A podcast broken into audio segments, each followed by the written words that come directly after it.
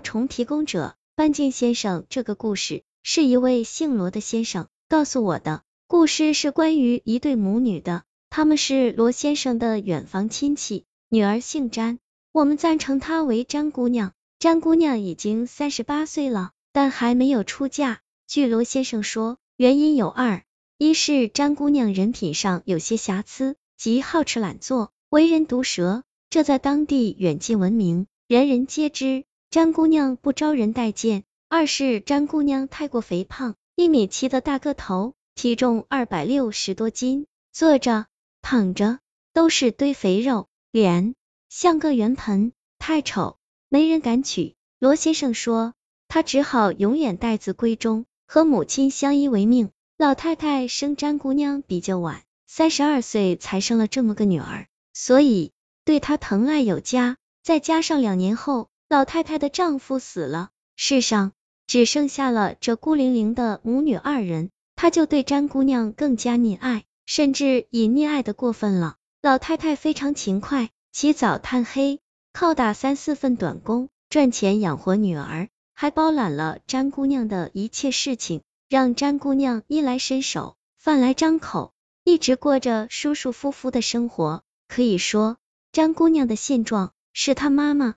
一手造成的。故事发生时，老太太七十岁了，且挤在病床上躺了两年。这两年里，詹姑娘花光了妈妈那点积蓄，一家徒四壁。她不去工作，即使肯去，也什么都做不了。直到三个月前一天晚上，老太太突然病情加重，高烧不止。詹姑娘没钱送老太太去医院，只好硬挺着。挺了两天，居然挺过去了。老太太没死，却陷入长期昏迷之中。罗先生说，怪事就从这时开始了。十来天后的一个上午，已日上三竿，还正在迷迷糊糊睡觉的詹姑娘，忽然被一阵声响惊醒了。嘟嘟嘟，嘟嘟嘟，她睁开惺忪睡眼，侧耳倾听，有人在敲自家的大门。这真是稀罕，已经多年没有人来家里串门了。同时，伴随着一个妇女的喊声：“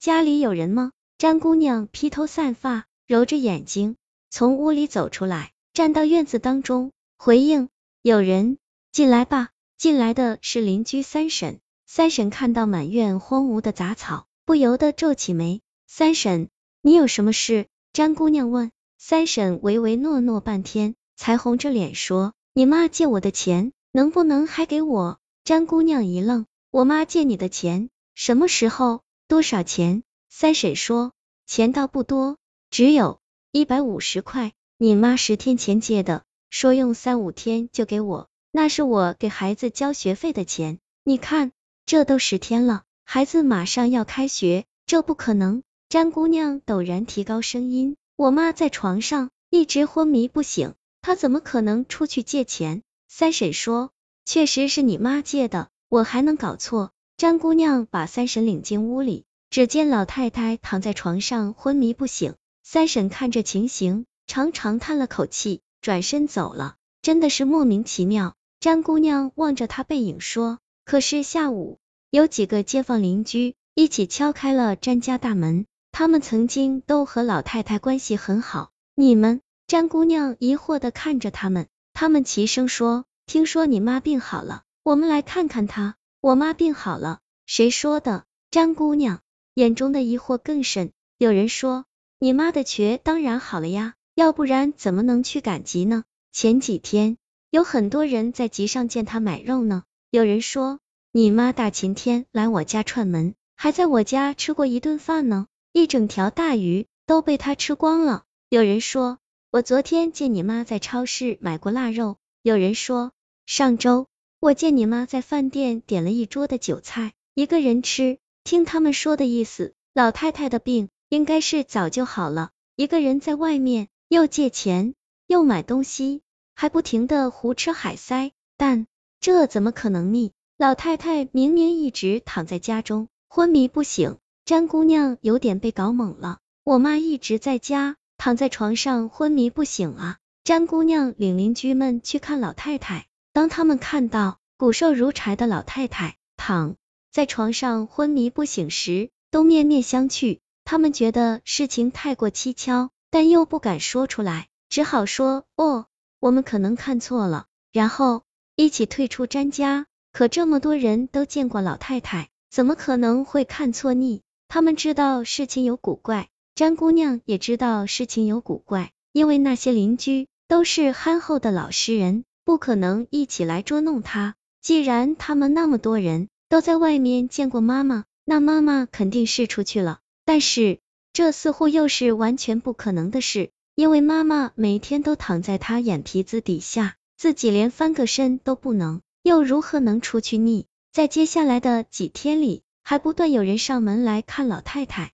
据他们说，他们都在外面见过老太太，认为她已经醒过来了。有的还跟老太太说话，打过招呼，还有的被老太太上门借了钱。这究竟是怎么回事？老太太可明明在家，昏迷在床啊！张姑娘被彻底搞糊涂了。故事讲到这里，罗先生说，但这件怪事很快就被张姑娘搞清楚了。因为她在家里也看到了走动的老太太。又过了两三天，那是一个中午，张姑娘帮老太太擦洗完身体，就趴在老太太旁边睡着了。不知过了多久，她被院子里一阵脚步声惊醒了。她抬头一看，透过开着的房门，看到院子里有人影一闪，那人影很像自己的妈妈，但妈妈就在自己身边的床上躺着。张姑娘连忙追出去。她看到那身影，以极快的速度进了厨房，看背影，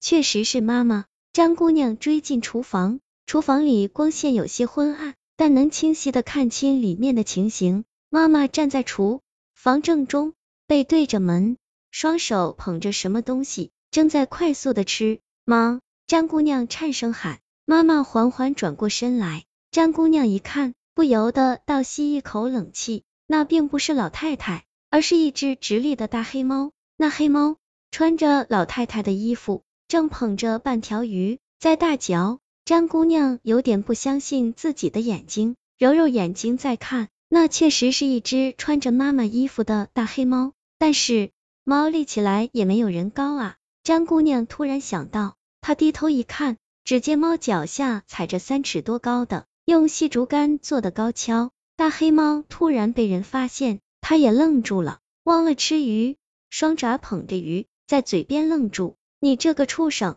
你以为你穿上衣服，踩上高跷，你就是人了吗？居然还敢假扮我妈的样子，出去招摇撞骗！勃然大怒的张姑娘忘了害怕，顺手抄起门后一条木棍，向大黑猫狠狠揍去。砰！这一棍打了个结实。明喵！大黑猫惨叫一声。扔下衣服和高跷，夺门跑出去，跳过院墙，逃跑了。从此，他再也没有回来。罗先生说，这只大黑猫就是他们家养的，已经养了快三十年了。通常，一只猫很难活这么长时间。据民间传说，养过二十年以上的老猫就会具有异活人心的能力。看来这是真的。以前，这只大黑猫一直趴在老太太在病榻。但自上次老太太犯病后，它就不见了。原来它穿着主人的衣服去大街上骗吃骗喝了。大黑猫逃走之后，当晚老太太就断气了。罗先生又说，据我推测，老太太上次病情发作时，应该就已经死掉了。从那个时候起，他就被他养的老猫附身了，所以猫一走掉，他就又死了。